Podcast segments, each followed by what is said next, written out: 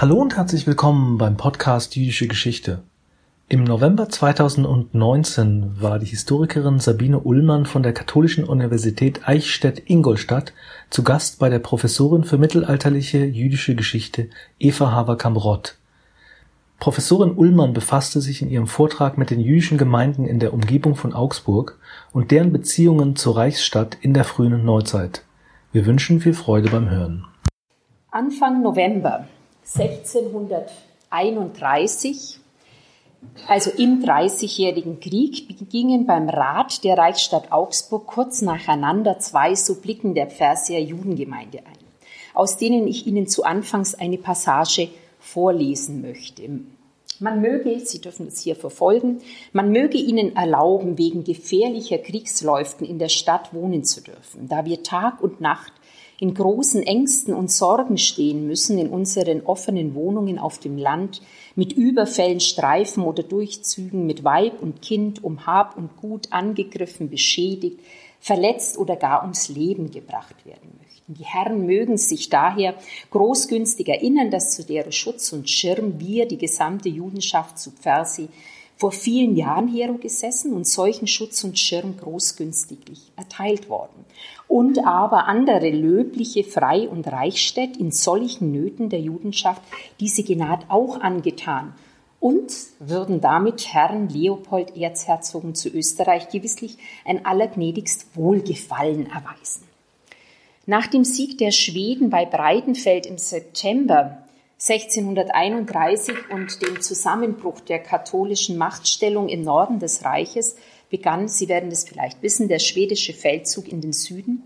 Und damit erst zeichnet sich auch für Augsburg äh, die Kriegsgefahr des Dreißigjährigen Krieges ganz konkret ab. Denn im November diesen Jahres füllte sich die Umgebung mit bayerischem und äh, kaiserlichem Militär, noch bevor dann im April 1632 Gustav Adolf die Reichsstadt nach seinem Sieg bei der Schlacht am Rhein äh, belagerte und einnahm. Augsburg hatte zwar 1620 ein Schutzbündnis mit Herzog Maximilian von Bayern geschlossen, war als gemischt konfessionelle Stadt aber zunächst weder der Liga noch der Union beigetreten. 1632 geriet die Stadt und ihr Territorium aber dennoch unter schwedische Besetzung, was eben in der Folge zur Belagerung dann durch die kaiserlich-bayerischen Truppen führte. Hohe Kontributionsforderungen, Einquartierung der Truppen und die Heranziehung zu Schanzarbeiten brachten für die Bevölkerung erhebliche Belastungen. Die Versorgungslage verschlechterte sich zusehend. Hinzu kamen Seuchenzüge, die von den Söldnerheeren eingeschleppt wurden. Und betroffen waren von diesen Folgen eben insbesondere auch die Menschen im Umland der Stadt, die den plündernden Söldnerheeren von beiden Seiten ungeschützt ausgeliefert Genau in dieser zunehmend bedrohlichen Situation suchte die Pferseer Judengemeinde um Schutz nach. Dabei führte sie drei Argumente an, die Sie hier auch nochmal im Fettdruck sehen. Einmal das Wohn- und Bürgerrecht, das sie bis 1438, 40 hier besessen hatten. Ihre Beziehungen an den kaiserlichen Hof der Habsburger. Erzherzog Leopold Wilhelm war ein Bruder, Kaiser Ferdinand III. Und drittens schließlich verwiesen sie auf die Politik anderer Reichsstädte. Diese Bitten wurden abgeschlagen.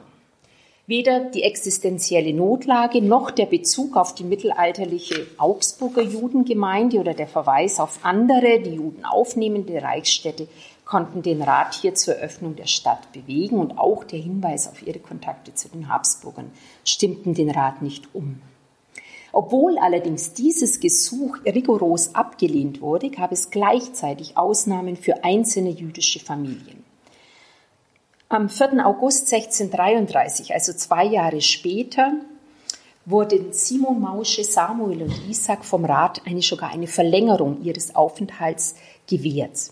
Auch dem Juden Abraham und seiner Familie ebenfalls aus Pferse wurde erlaubt, in der Stadt zu wohnen, bis sie sicherlich zu Pferse wieder hausen könnten, so die Formulierung in dem ihnen gewährten Einlassdekret.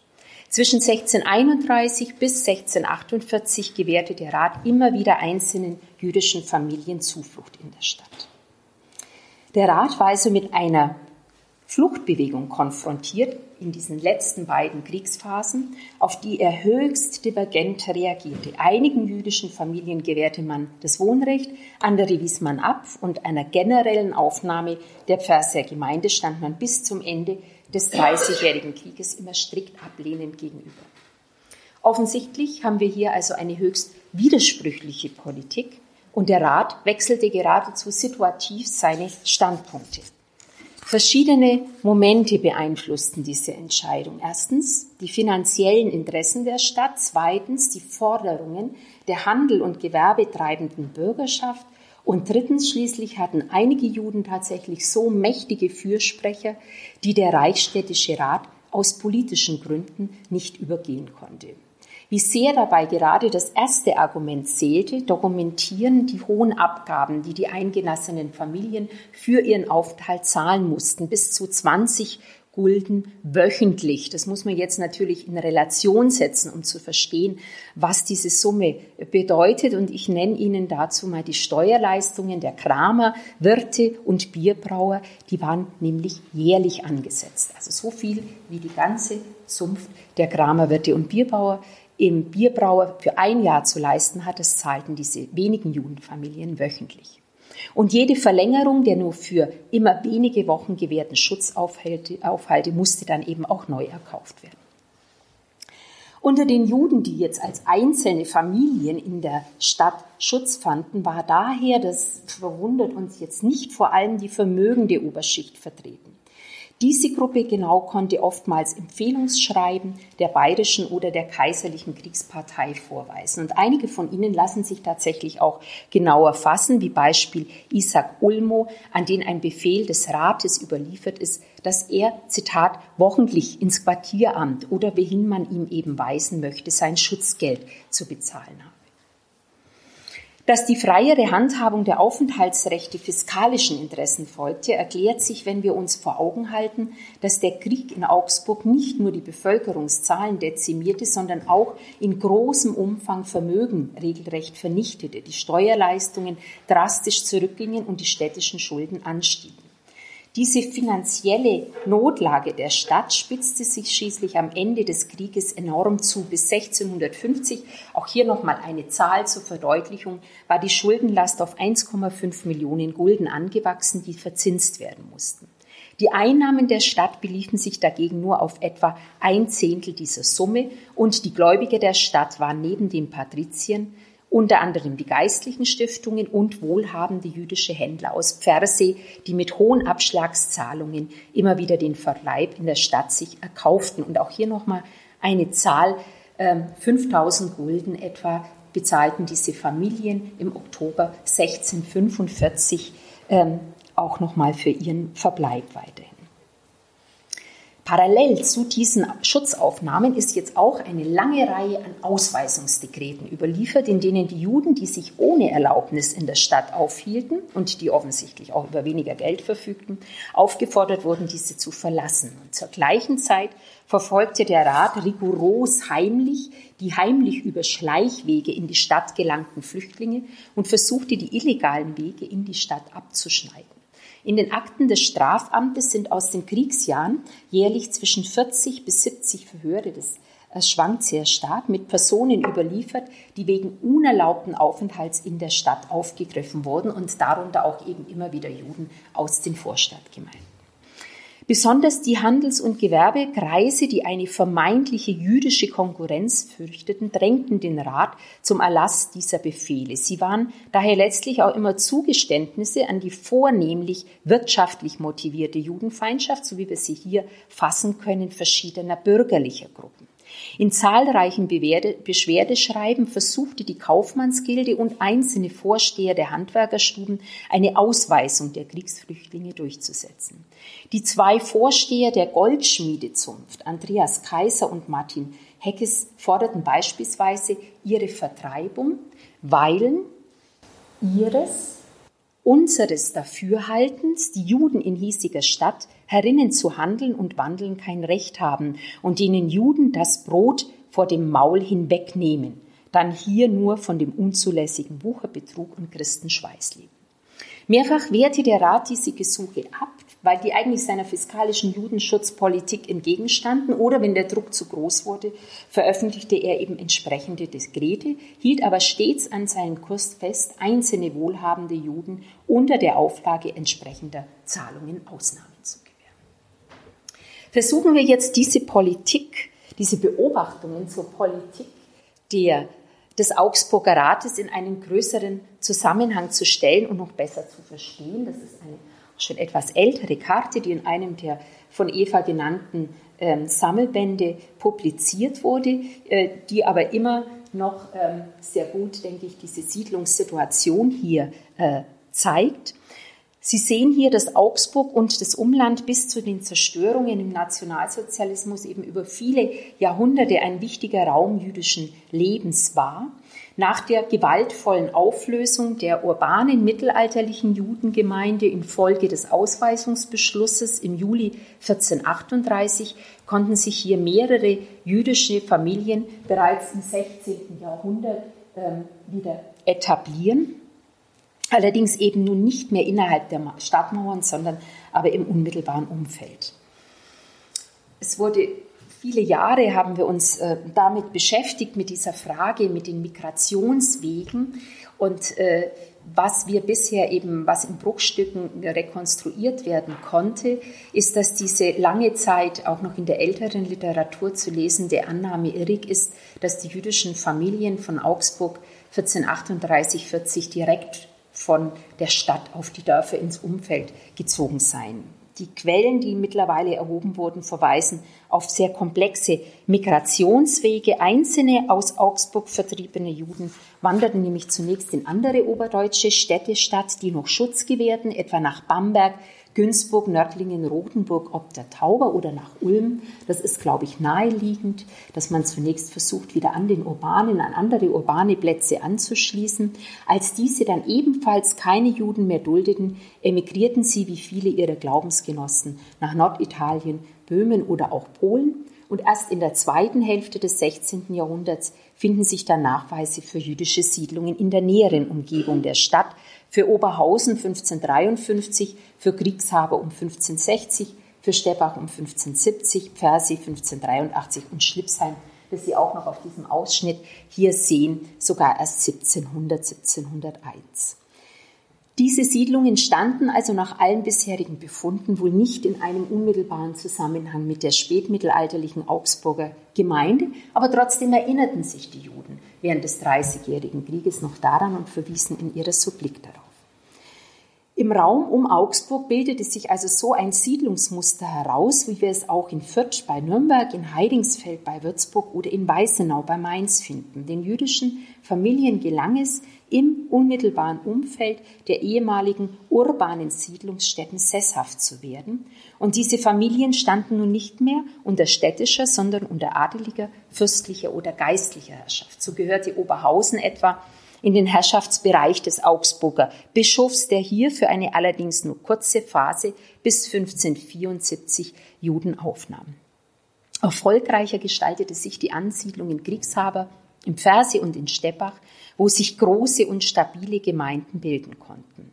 Ausschlaggebend dafür war eine aktive Judenschutzpolitik der Markgrafschaft Burgau, die zum Herrschaftsgebiet der Habsburger in Schwaben gehörte und die direkt an das städtische Gebiet angrenzte. Das ist das, was Sie, dieses Gebiet, das Sie hier grau unterlegt auf der Karte eingezeichnet finden. Und Sie sehen eben, dass dieses Gebiet unmittelbar an das sehr kleine Territorium der Reichsstadt Augsburg angrenzte meist gegen den Widerstand der Ortsherren aus dem städtischen Bürgertum, die im 16. Jahrhundert hier Besitz hatten, wie Bartholomäus Seiler und Martin Zobel in Pfersee oder die Baumgärten in, Stau in Steppach, nutzten die Habsburger ihren landeshoheitlichen Machtanspruch auf das Judenregal, nämlich das Recht zur Ansiedlung und Besteuerung von sogenannten Schutzjuden, sodass wir eben hier diese Situation haben, dass drei Ortschaften sich kontinuierlich mit Schlipsheim dann vier vor den Toren Augsburgs etablieren konnten, aber nicht mehr dem herrschaftlichen Zugriff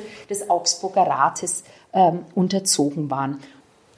Diese vorstädtische Siedlungssituation, die für das frühneuzeitliche Landjudentum eben nicht untypisch war, bedingte spezifische jüdische Erwerbsweisen. Da diese nämlich vor allem auf den nahen urbanen Markt ausgerichtet waren, effozierten sie eine Fülle an verboten Dekreten, aber auch Privilegien und Ausnahmegenehmigungen zum jüdischen Handel in der Stadt. Über die Jahrhunderte erwuchs daraus eine stetig wiederkehrende Agenda in der Ratspolitik, die Kontinuitäten, aber eben auch Wandlungsprozesse aufweist. Der Rat versuchte, die jüdischen Geschäfte zu kontrollieren, zu beschränken, daraus fiskalischen Nutzen zu ziehen oder einfach auch ganz zu verbieten.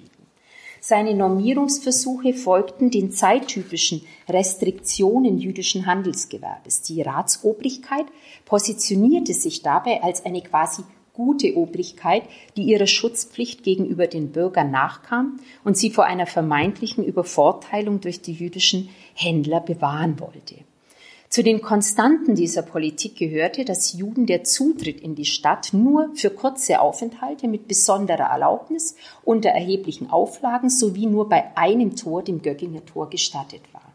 Zahlreiche Verordnungen regulierten daher den Handelsverkehr durch die Begleitung von Wachleuten durch hohe Einlassgebühren und immer wieder auch über generelle Verbote. Die ersten Verordnungen datieren bereits aus den Jahren 14, 1538, 1541 und 1533. Das sind die frühen, die ich gefunden habe, aber ich könnte mir durchaus vorstellen, dass man da noch frühere vielleicht findet. Die Bürger der Stadt sollten sich nicht mehr in sogenannte wucherische Geschäfte einlassen. Ab 1536 war es den jüdischen Händlern aus den Vorstadtdörfern nur noch erlaubt, in Begleitung eines Wachmannes die Stadt zu betreten. Im Jahr 1599 erhielt diese Politik dann eine neue rechtliche und inhaltliche Dimension durch ein umfassendes Privileg Kaiser Rudolfs II., welches diese Maßnahmen jetzt auch reichsrechtlich absicherte. Geldgeschäfte mit Juden waren nun ohne Vorwissen und Erlaubnis des Magistrats untersagt. Bereits laufende Verträge mussten dem Rat gemeldet und der Kredithandel mit Pfändern wurde sogar gänzlich unterbunden. Parallel zur Sanktion christlich-jüdischer Geschäfte verstärkte der Rat die Überwachung der Zutrittsbeschränkungen und sorgte dafür, dass dieser sogenannte Geleitzwang auch eingehalten wurde. Die in den Augsburger Strafgerichtsakten überlieferten Fälle zeigen, dass das auch wirklich geahndet und ihre Übertretung entsprechend sanktioniert wurde. Um 1600 wurden zahlreiche Juden verhaftet und vor das Stadtgericht gebracht, weil sie in der Stadt ohne Begleitung durch die Stadtwache gefasst wurden.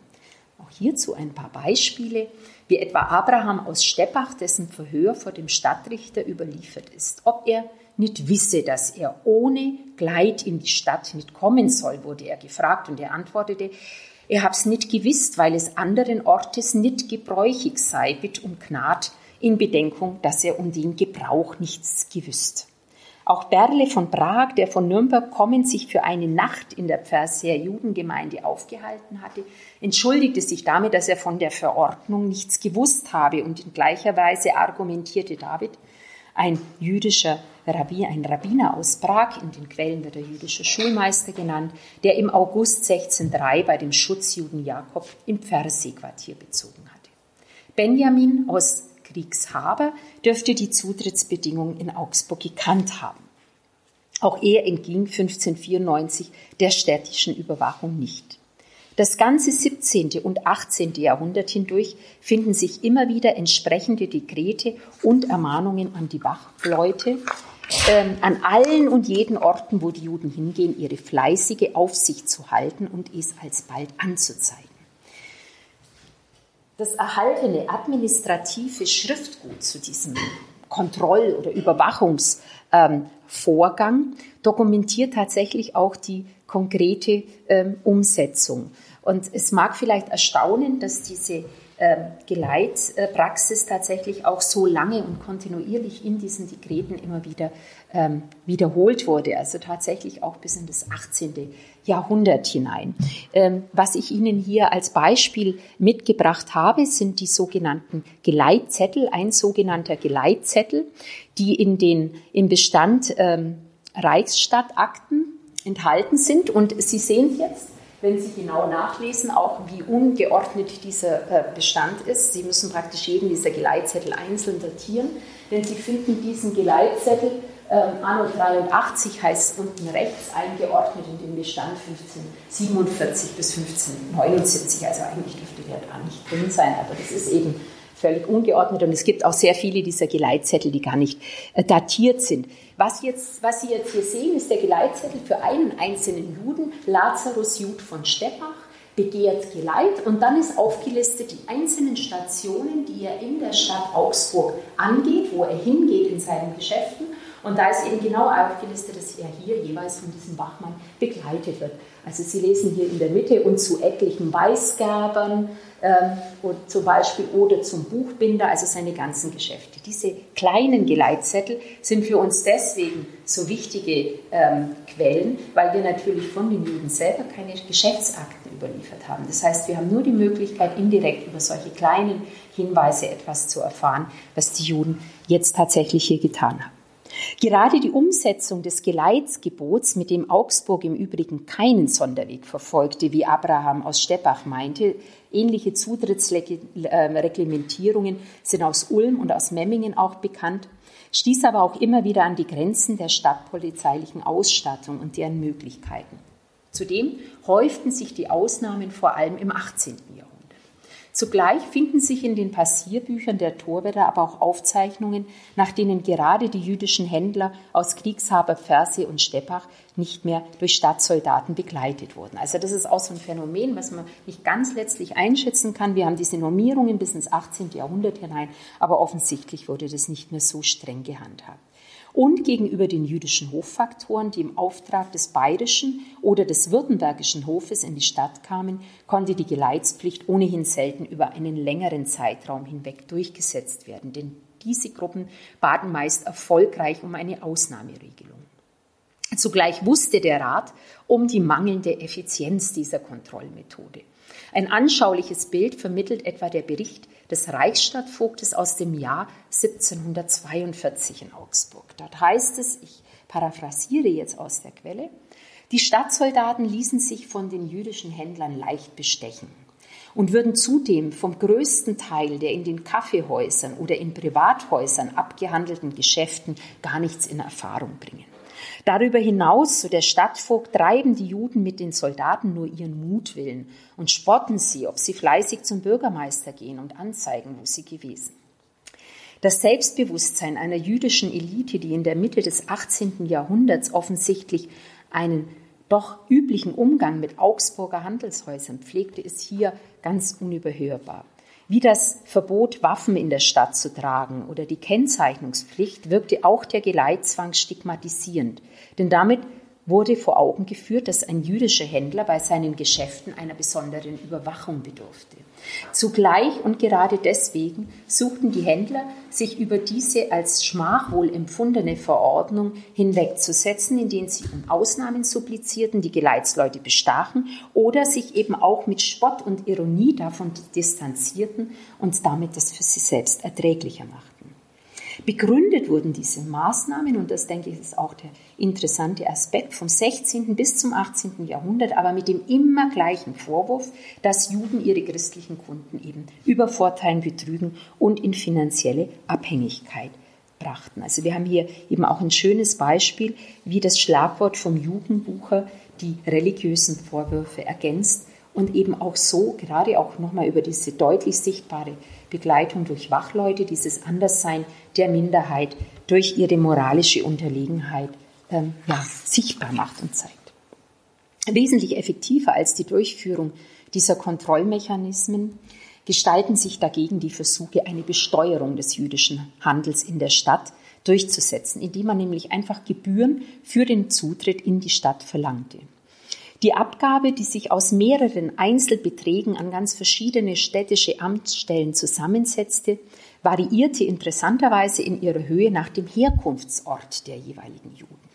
Den geringsten Betrag hatten nämlich die Mitglieder der Pferseer-Gemeinde zu bezahlen. Danach folgten die Händler aus Kriegshaber, dann jene aus anderen Orten in der Markgrafschaft Burgau und die höchste Summe hatten, sogar, hatten die sogenannten fremden Juden zu entrichten. Das heißt, an dieser Abstufung kann man im Grunde sehen, wie sich die herrschaftlich-regionalen Beziehungen der Gemeinden zu Augsburg hier widerspiegeln. Zu Anfang des 18. Jahrhunderts systematisierte der Magistrat diese Besteuerung neu. Und das war ein ganz typischer Vorgang, den wir im 18. Jahrhundert im Zuge der Aufklärung und des ähm, staatlichen Reformwillens ja auf vielen Ebenen finden. Und das sieht man eben auch hier äh, bei der Stadt. Die Einlassgebühren der Händler aus den Vorstadtorten wurden nun nicht mehr von jedem Einzelnen erhoben, sondern in eine pauschale Abgabe äh, umgewandelt, sodass es bestimmte Akkordverträge jetzt eben gab und mit den einzelnen Gemeinden und die Judenschaften zahlten dann eine Pauschalsumme und für diese Pauschalsumme konnten dann alle Mitglieder der Gemeinde ihren Handel in der Stadt.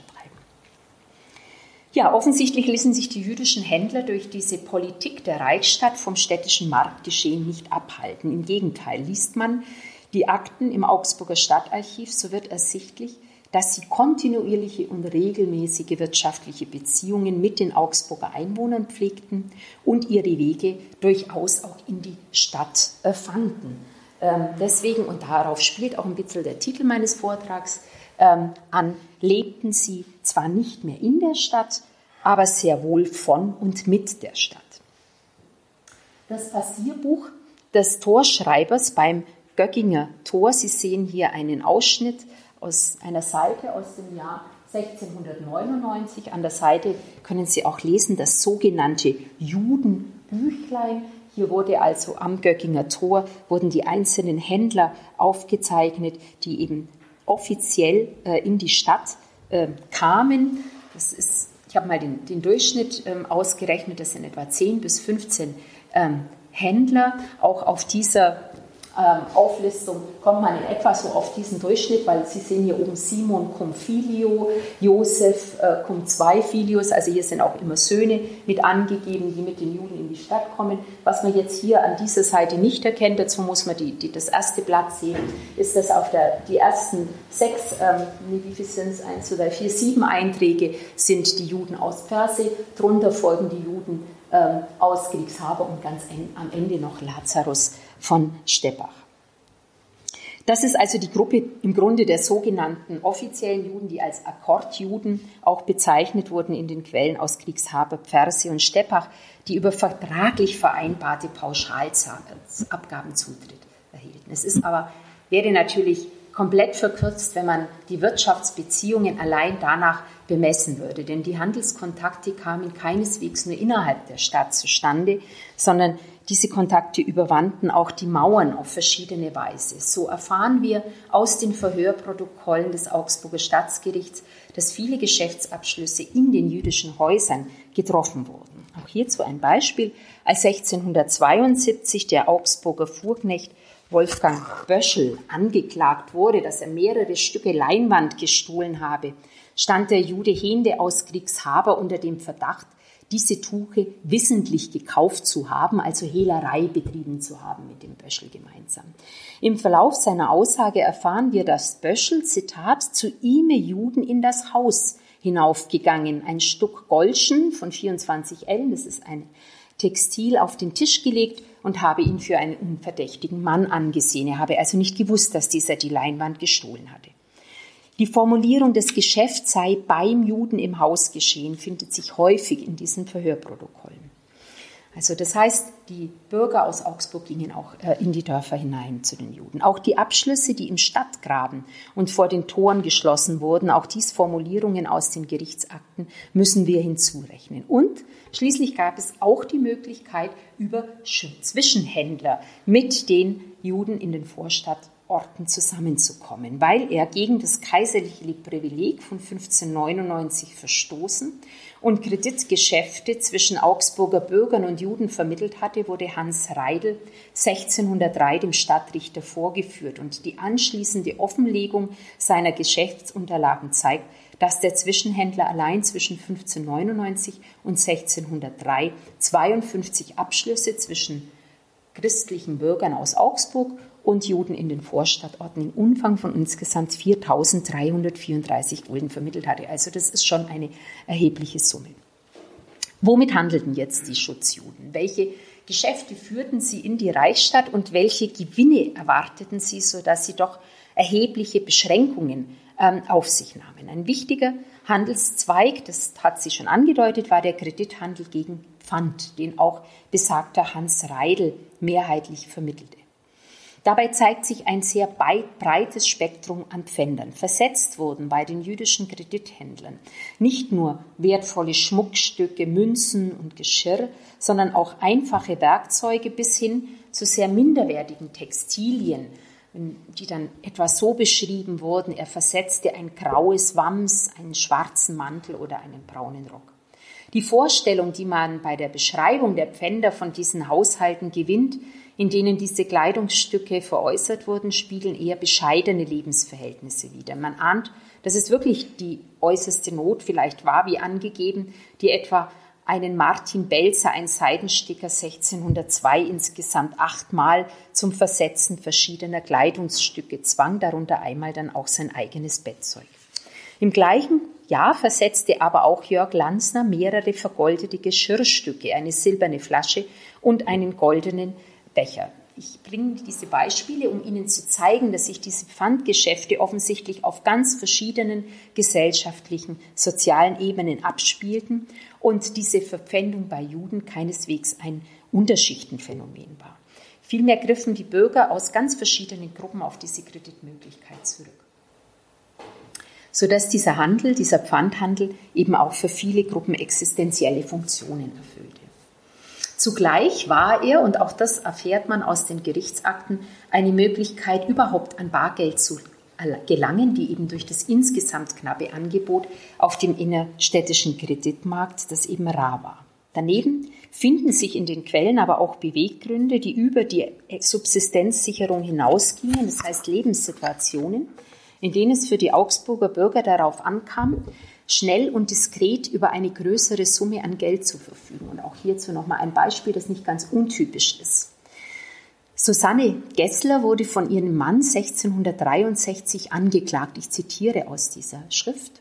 Ihre Kleider und alles Silber beschlagene und dergleichen zu sich genommen und mit einem anderen Mann so Hans Nagel von Bobingen genannt, daraus gezogen und die Behausung gleichst öd und leer hinterlassen und was sie bei ihr gehabt zu den Juden, um ein geringes Geld versetzt zu haben. Also diese Frau hat ihren Mann verlassen, den Hausstand mitgenommen und ihn bei den Juden versetzt. Der Pfand- und Kredithandel war nicht die einzige Nische, die sich die Händler im urbanen Markt erfolgreich erschlossen. Den Augsburger Markt belieferten sie nämlich auch mit Agrarprodukten der ländlichen Umgebung, das zum einen, zum anderen griffen sie auch in den innerstädtischen Wirtschaftskreislauf ein und beteiligten sich am Betrieb, Vertrieb der handwerklichen Erzeugnisse in die Dörfer. Die Schwerpunkte lagen im Verkauf von Viktualien, im Handel mit Edelmetall, Schmuck sowie mit Kleiderwaren und Textilien. Hinweise auf die wichtige Versorgungsfunktion, die sie damit für die Stadt erfüllten, geben unter anderem wieder städtische Verordnungen, die jetzt interessanterweise alles, was an Essensspeis, also an Lebensmittel und anderem zur täglichen Nahrung und Notdurft von Fahnden Hab um bares Geld gekauft und verkauft wurde, von den ganzen Restriktionen ausnahmen. Bereits das kaiserliche Privileg von 1599 hatte diese Viktualien von den Handelsbeschränkungen ausgenommen und die Dekrete des 18. Jahrhunderts wiederholten diesen Passus im exakt gleichen Wortlaut. Also auch das ist eben diese typische äh, Kon Kontinuität. Und diese wichtige Funktion für die Versorgung war den Entscheidungsträgern im Rat offensichtlich durchaus bewusst. So vielfältig diese Handelsbeziehungen waren, so hatten die Judengemeinden doch auch mit einer erheblichen Konkurrenz zu kämpfen. Und zwar nicht nur gegenüber den christlichen Krämern und Kaufleuten, sondern vor allem auch innerhalb ihrer Gemeinden. Da sie nämlich auf den Handel als einzigen Erwerb oder fast einzigen Erwerbszweig angewiesen waren, versuchten in dieser Nische natürlich zahlreiche jüdische Familien ihren Unterhalt zu erwirtschaften. Das Ausmaß der dadurch entstandenen Konkurrenz verdeutlicht ein Blick auf die Größe dieser Vorstadtgemeinden im 18. Jahrhundert.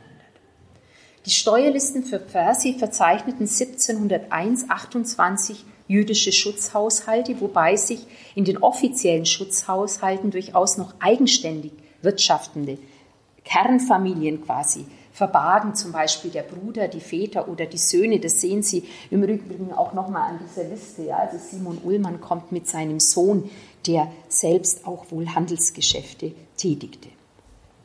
Wenn man das versucht, so etwas grob hochzurechnen und mit anderen Listen abzugleichen, so kommt man 1722 etwa auf 40 eigenständig wirtschaftende Einheiten, handelnde Einheiten in Pfersee. Und dabei war Pfersee noch die kleinste Gemeinde Kriegshaber, war erheblich größer, um 1730 etwa 68 ähm, Familien. Das heißt, wir haben dicht mit jüdischen Haushalten besetzte Vorstadtdörfer, deren Familien alle vom Handel mit dem ländlichen Umfeld und der nahen Reichsstadt leben mussten.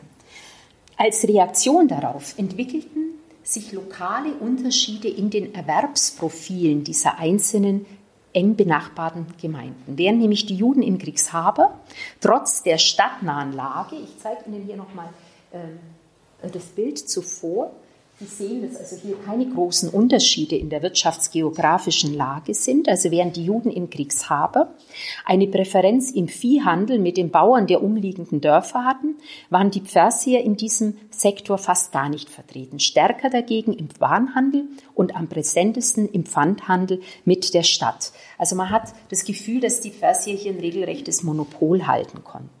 Diese unterschiedliche Schwerpunktsetzung spiegelt sich auch in divergenten räumlichen Ausrichtungen wider, denn die Gemeinden teilten sich das Umland in verschiedene Handelsdistrikte, die sogenannten Medinen, auf, wobei die Pferseer nur einen vergleichsweise kleinen Raum im Süden der Reichsstadt äh, bedienten. Persee liegt eben auch ähm, im Süden und diese, diese Medine der Pferseer die geht also wirklich nur so hier runter bis nach Göppingen. Das ist ein, insgesamt ein sehr kleiner ähm, Raum. Da sie ihre Geschäfte eben zum größten Teil mit den Augsburger Einwohnern abschlossen, konnten sie auf weiträumige Hausiergänge im Umland verzichten. Und offensichtlich bot ihnen ihre Medine, nämlich hauptsächlich die Reichsstadt, wesentlich lukrativere Erwerbschancen, die sich in der sozialen Struktur dieser Gemeinde jetzt widerspiegelten. In den durchschnittlichen Vermögensleistungen Anfang des 18. Jahrhunderts stand diese Gemeinde mit einem Anteil von 30,5 Gulden, das was die ganze Landjudenschaft zu zahlen hatte pro Schutzhaushalt an oberster Stelle. Die Juden in Kriegshaber leisteten dagegen durchschnittlich 11,5 Gulden. Das heißt, sie erwirtschafteten offensichtlich auch weniger in ihrem Viehhandel. Kehren wir nochmals in die Stadt zurück und werfen in einem letzten Teil meines Vortrags einen Blick auf die befristete und stets prekäre Anwesenheit nochmal der jüdischen Händler innerhalb der Stadtmauern. Letztendlich waren nämlich einzelne Familien dort doch derart präsent, dass es der Rat immer wieder für nötig hielt, eigene Verordnungen für ihren Handel und ihren Aufenthalt auch innerhalb der Stadt zu erlassen. Dabei erwuchsen aus den kriegsbedingten Schutzaufnahmen des Dreißigjährigen Krieges in einigen wenigen Fällen tatsächlich längere Aufenthalte und auch während der Erbfolgekriege des 18. Jahrhunderts gewährte der Magistrat immer wieder einzelnen Familien Schutz hinter den Mauern. Als Augsburg und sein Umland im spanischen und österreichischen Erbfolgekrieg nämlich erneut von Kriegszerstörungen betroffen waren, nahmen die Gesuche nochmals deutlich zu.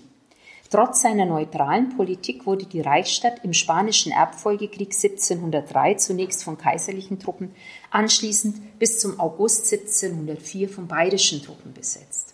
Augsburg lag also genau auf dieser umkämpften Linie im Süden des Reiches an der Grenze zu Bayern und damit zwischen kaiserlicher und bayerischer Kriegspartei. 1704 im Jahr der bekannten Schlacht bei Höchstädt, die den Sieg für die Große Allianz und die Niederlage für die französisch-bayerische Armee brachte, fanden 62 Familien hier Zuflucht. Also das ist schon eine ganze Menge.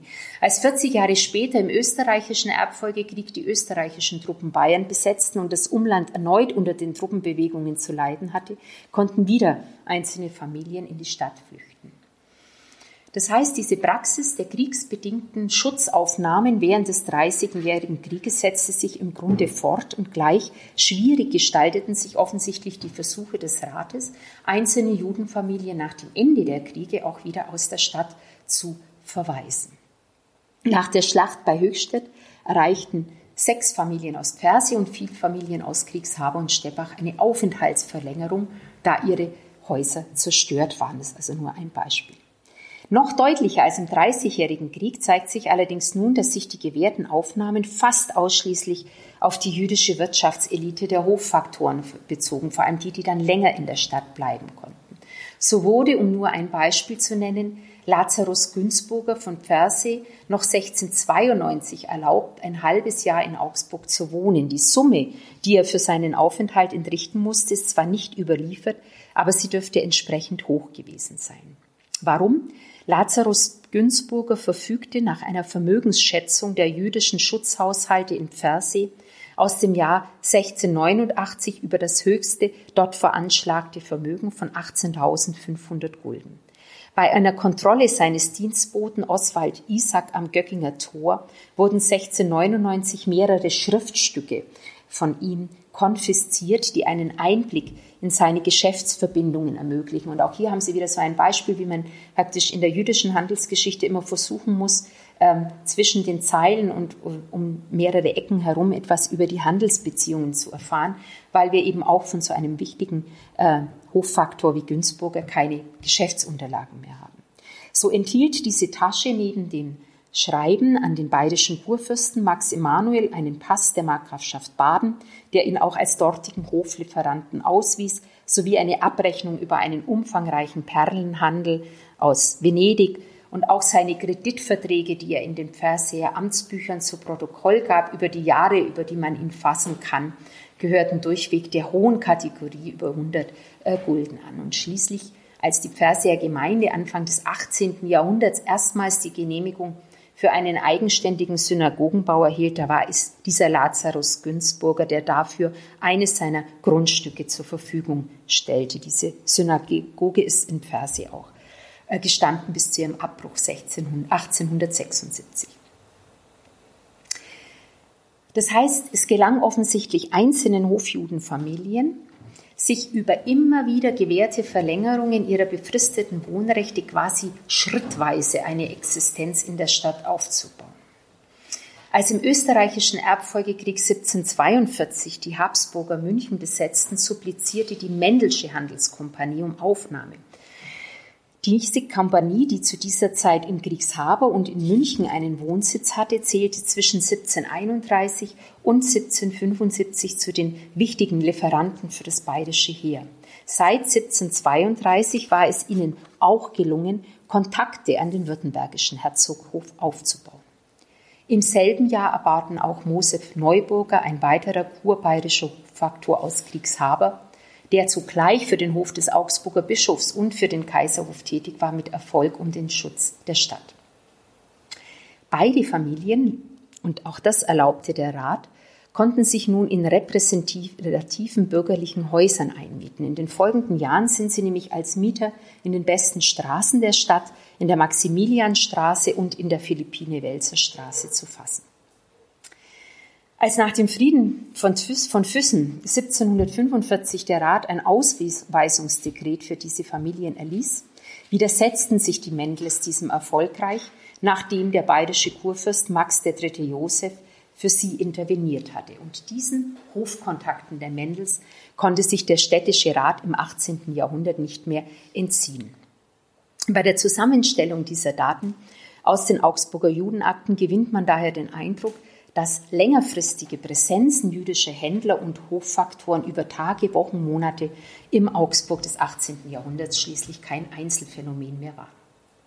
Die Ursachen dafür lagen zum einen in der Bereitschaft des Rates, wohlhabende Juden in Kriegszeiten aufzunehmen, das ist ein Kontinuum in der frühen Neuzeit, und sich dabei über die Klagen der Zünfte und Bürger hinwegzusetzen. Zum anderen war die Reichsstadt im 18. Jahrhundert als Handels-, Bank- und Wechselplatz für die Hoffaktoren aus den Vorstadtorten ganz zentraler äh, Bedeutung. Und die von Ihnen vorgelegten Empfehlungsschreiben der verschiedenen süddeutschen Fürstenhöfe musste der Schrat offensichtlich auch immer wieder berücksichtigen. Es waren wohl auch eher Befehle als Empfehlungen.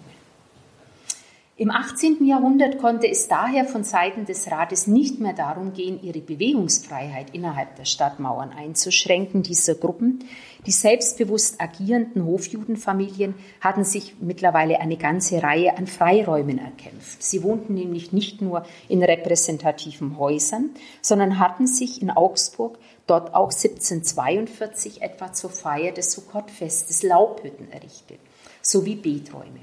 Zudem ist für die zweite Hälfte des 18. Jahrhunderts schließlich auch eine jüdische Garküche in der Stadt belegt. Diese, wenngleich im privaten Raum, aber doch innerhalb der Stadt sichtbare, praktizierten religiösen Riten und die Abhaltung jüdischer Feste löste schließlich im städtischen Rat eine heftige Debatte aus, die von offener, religiös begründeter Judenfeindschaft sowie ökonomischen Konkurrenzneid gegenüber dieser wohlhabenden jüdischen Oberschicht gespeist. Im Verlauf dieser Debatte wurde ersichtlich, dass sich die Einschätzungen zwischen der Mitte des 17. und dem 18. Jahrhunderts doch auch deutlich verschoben hatten. Erließ man während des Dreißigjährigen Krieges noch Ausgeh- und Handelsverbote für die auch in der Stadt weilenden Juden, ging es nun nur noch darum, ihren Handlungsspielraum in religiös-kultischer Hinsicht einzuschränken. Ihre weitreichenden Handelskontakte mit den benachbarten Fürstenhöfen spielten sich jetzt bereit weit außerhalb des Zugriffs der städtischen Ratspolitik ab. Und damit komme ich zu meiner letzten Folie und zu meinen letzten Gedanken. Schon zu Anfang des 18. Jahrhunderts hatte die Präsenz der Juden aus den Vorstadtdörfern derart zugenommen, dass man im Magistrat begann das gänzliche Verbot jüdischer Beisitzrechte, also dauerhafter jüdischer Wohnrechte, zu diskutieren. Zwar war man noch weit davon entfernt, ihnen ein grundsätzliches, unbefristetes Wohnrecht einzugestehen, aber es wurden erstmals durch den Ratsherrn Baron Franz Albrecht von Zech Argumente dafür vorgebracht. Er plädierte in einem Gutachten für eine Zulassung der Judenschaft. Sie können wieder mitlesen, Richtige ist, ja. Weil man sähe, dass doch die Totalexklusion der Juden nicht zu effektuieren und man ihnen den Zutritt, Zutritt gestatten müsse, um andere, größere Ungelegenheiten zu umgehen. Also besser sei, dass das löbliche Erarium selbe so gut als sein könne mit Recht nutzen und nicht andere das Kommodum und wie allein das Onus wie bis anhero geschehen behalten. Die Juden hielten sich zwar des Nachts in ihren Dörfern auf, gingen aber tagsüber ihren Gewerbe in der Stadt nach, wenn ihnen nicht gar ein befristeter Aufenthalt genehmigt wurde, so äh, Baron von Zech. Folglich habe die Stadt zwar den Schaden durch den vermeintlichen wucherlichen Handel der Juden in ihren Mauern, aber keinen fiskalischen Nutzen von denselben, was natürlich nicht ganz stimmte, weil man sich ja den Zutritt bezahlen ließ. Baron von Zech gab daher dem Rat zu bedenken, ob es nicht sinnvoller wäre, ein ergiebiges Kapital, wie es weiter heißt, aus den Juden zu ziehen. Der städtische Rat folgte diesem Vorschlag nicht, sondern hielt vielmehr das ganze 18. Jahrhundert an seiner Politik fest. Schließen möchte ich daher mit einer Überlegung, die diese geschilderte Präsenz von Juden in der Reichsstadt auch in einer weiteren zeitlichen Perspektive einordnet die in der Augsburger Stadtgeschichte gängige Vorstellung, dass es am Ende drei Bankiersfamilien waren, nämlich die Westheimer, die Straßburger und die Obermeier-Kauler, die 1803 die ersten jüdischen Familien gewesen seien, denen man ein ständiges Wohnrecht einräumte, greift offensichtlich zu kurz. Die ganze Situation war wesentlich komplexer und vor allem die Übergänge zu einem dauerhaften Wohnrecht für einzelne Familien wohl eher fließend. Ich würde es aber versuchen, so zu, zusammenzufassen. Wir haben eher einen über mehrere Jahrzehnte sich hinziehenden Prozess, in dem einzelne wohlhabende Juden aus den Vorstadtorten immer wieder auch befristete Aufenthaltsgenehmigungen erhielten und sich so quasi schrittweise ihren Zugang in die Stadt in einem zehn Kampf eröffneten indem sie eben vielfach tagsüber mietsweise in der Stadt waren, zu Kriegszeiten dann auch mal länger in der Stadt blieben, so dass man wohl eher von einer schrittweisen Eröffnung der Stadt für die Juden des Umlands sprechen kann. Und gänzlich verschlossen, das hoffe ich, ist äh, deutlich geworden in meinem Vortrag, war ihnen dieser städtische Markt im 17. und 18. Jahrhundert und auch im 16. Jahrhundert auch nicht.